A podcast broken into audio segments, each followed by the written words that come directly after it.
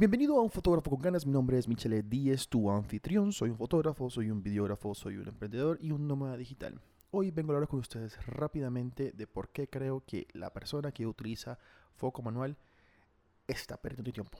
Bueno, ¿cómo así? Una persona que utiliza foco manual está perdiendo el tiempo, sí. Lo digo de una forma, lo digo desde el punto de vista de un fotógrafo deportivo o un fotógrafo que de verdad no tiene tiempo para enfocar manualmente, verificar y rectificar las tomas. Les voy a contar mi experiencia. Yo estuve hace... La semana pasada estuve en Expo Fitness. Expo Fitness es una feria fitness posiblemente una de las mejores que se hace en Latinoamérica, aquí en Medellín. ¿Qué pasa? Me di cuenta que mucha, mucha, muchísima gente estaba trabajando con el foco manual. ¿Qué pasa? Está bien. Si tú eres bueno con el foco manual, vaya ven, vaya duro, venga guau, como digo por ahí, como se dice en la costa. Pero te vuelves poco eficiente. No quiero decir que no lo hagas bien, sino poco eficiente. ¿Por qué? Y yo me di cuenta.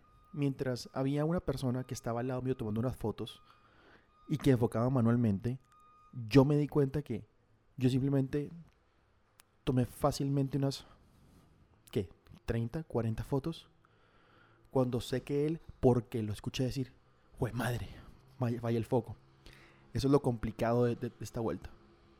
Yo siento que hoy en día muchas, muchas cámaras tienen muy buen autofocus y son una excelentísima herramienta para hacer tu vida más fácil.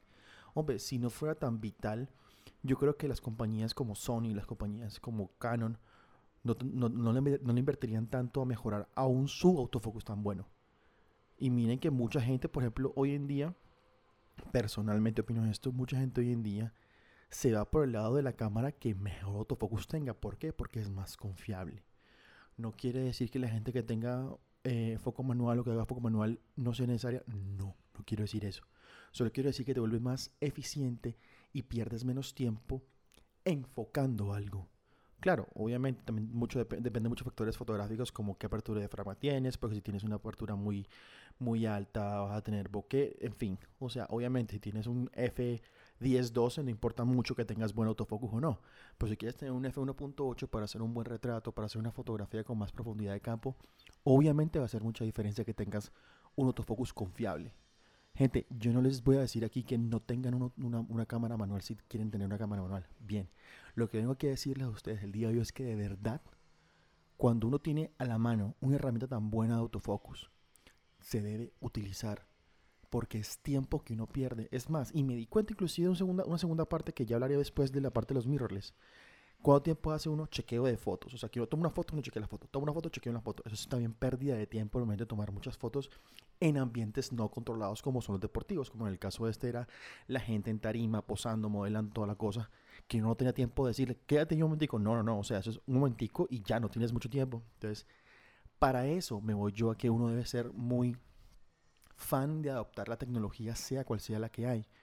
Gente, la tecnología está aquí para ayudarnos y hacernos la vida más fácil. No quiere decir de que lo, lo, viejo sea malo, no. Pero yo soy fan, yo personalmente soy fan de que si hay una herramienta que hace mi trabajo más fácil, que hace que lo haga más rápido y que la, también es confiable, la voy a utilizar. Yo porque siempre soy fan de Canon en vez de Nikon y en vez de Sony. Simplemente porque tiene una pantalla abatible. Es una parte tecnológica que hace que mi vida sea más fácil al momento de, tomar, de hacer videos. Entonces, a eso voy con todo eso el día de hoy.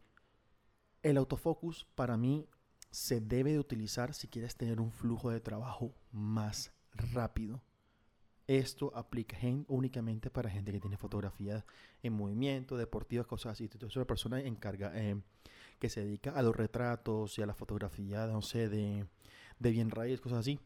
Olvida completamente este podcast, pero es como que el punto de vista mío, desde el punto de vista de un fotógrafo que fotografía fitness, fotografía gente haciendo ejercicio, fotografía cosas de movimiento. Y más aún cuando ya se van para la parte profesional de deportes de alto movimiento como el fútbol o como el fútbol americano o el baloncesto, cosas así. Ya para eso hay otro, otro tipo de, de necesidades y otro tipo de cosas para, para tener pendientes. Pero en este momento eh, quiero terminar así que el día de hoy, dando mis dos centavos en lo que creo que es lo más necesario hoy en día para la fotografía de movimiento, que es confiar en el autofocus. Entonces aquí voy a dejar el día de hoy. Gracias por escuchar un, un fotógrafo con ganas. Recuerda seguirme en mis redes sociales arroba michelet10 y en mi página web michelet10.com para unos presets gratis muy buenos. Y nos vemos en la próxima. Chao.